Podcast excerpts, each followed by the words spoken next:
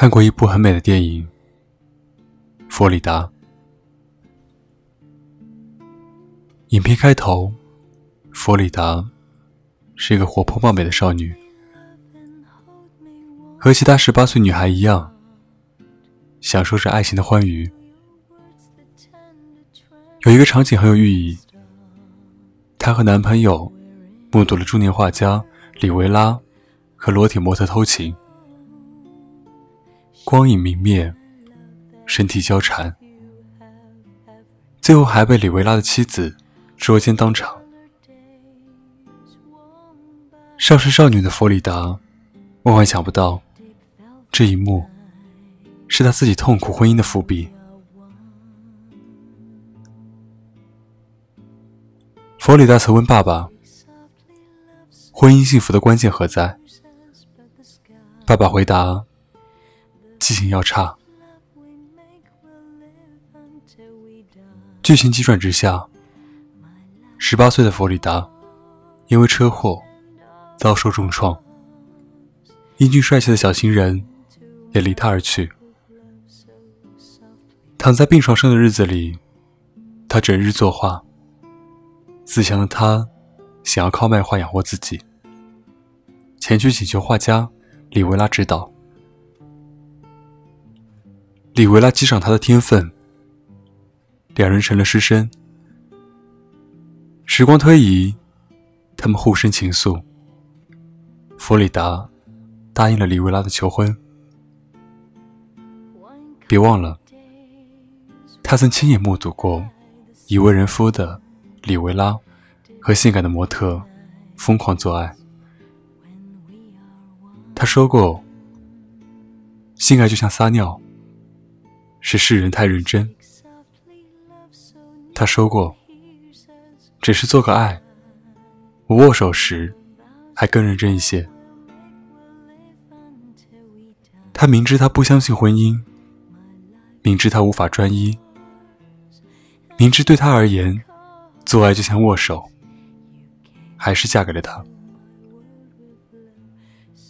结婚当天，弗里达被里维拉的前妻。当场羞辱。后来，佛里达一次又一次撞见他和别的女人偷情，从模特到他的亲生妹妹，他有如万箭穿心，悲愤交加。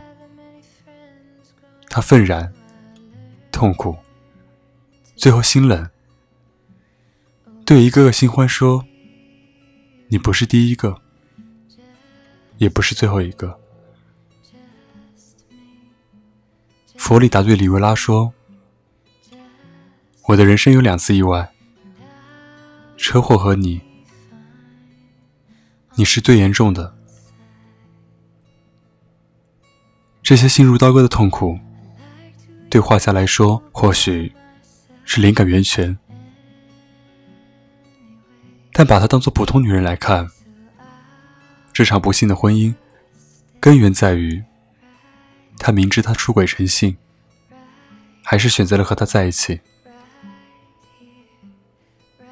他是一个好画家，但绝不是一个好丈夫。婚姻幸福的关键，不在于遗忘和原谅，而在于选对人。你爱的伤痕累累。是因为从一开始你就爱错了人。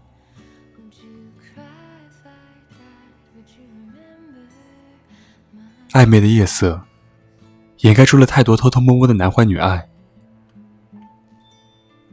讲几件真人真事，每天都有雷同的剧情在上演。橘子和前任在一起三年，第二年的时候。他发现他一年半的时间和他的前女友出轨，被发现后，他的解释居然是得不到的总是在骚动。后来他的前女友有了男友，他又回来求橘子原谅他，说最爱的还是他。橘子心软原谅，又在一起一年。后来橘子发现。她居然和她亲妹妹一样的好闺蜜，睡了好多次。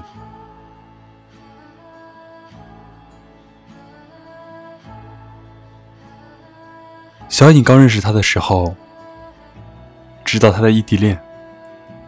有一天，他偶然撞见他搂着一个别的女孩，笑着过马路。小颖没忍住，在微信上问他是不是劈腿了。他不否认。两人竟然因为这一个小秘密走得更近了。他颜值很高，很会撩，轻飘飘一句话，就像羽毛一样，挠得他心痒痒。小颖明知道他是渣男，还是爱上了他。泥足深陷，勾钱偷欢。后来，他的异地恋女友和他分手了。小影上位，他答应他痛改前非。可没过多久，小影就听人说撞到他和别的女人开房。剧情反复上演。小影忍无可忍，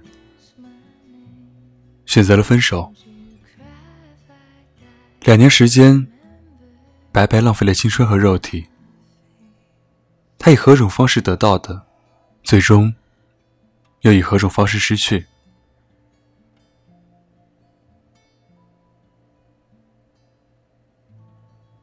以前同学的爸爸被发现一度以出差之名出轨。跪着哭着求妻子，说一定不会有下次了。妻子为了孩子原谅了他，没想到这给了他第二次糟蹋婚姻的机会，而且更加明目张胆，更加猖獗放肆。同学的妈妈乳腺出了问题，无人关心，自己一个人去医院做手术。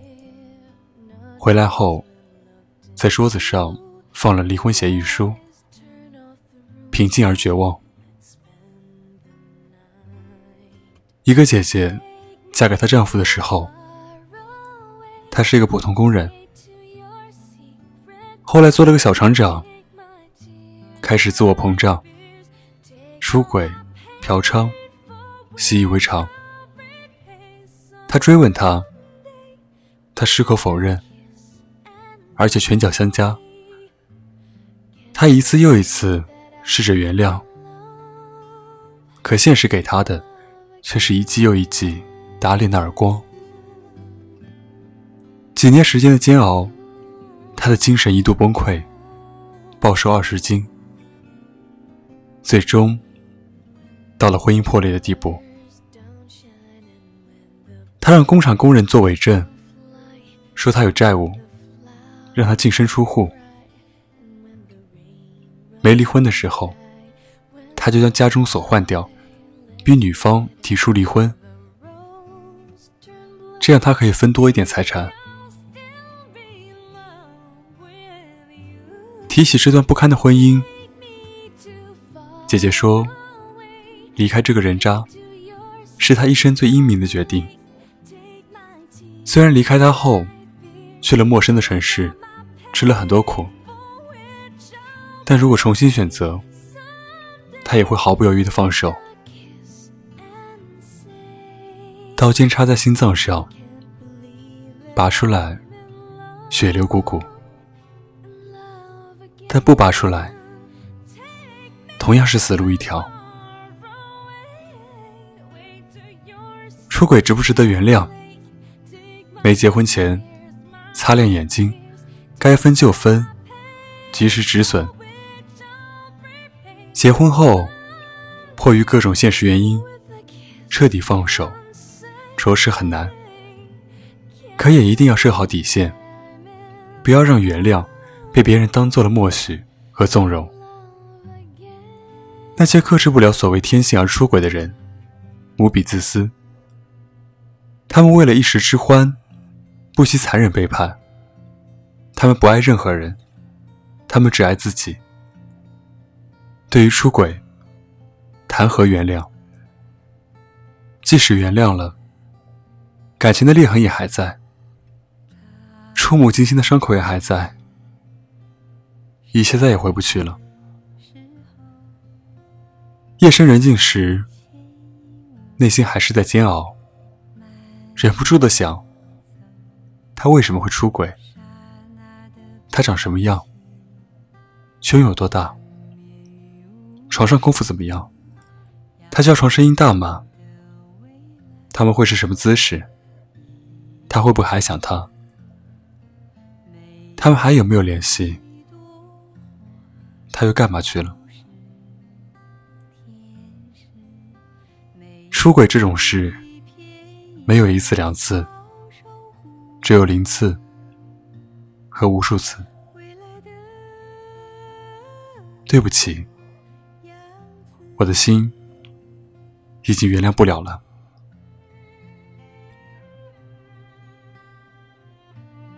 欢迎关注我的新浪微博，搜索“沉默”；微信公众号搜索“深夜疗伤室”。每晚八点，我在荔枝 FM 直播间等你。祝你晚安，有个好梦。我是沉默，我们下期再见，拜拜。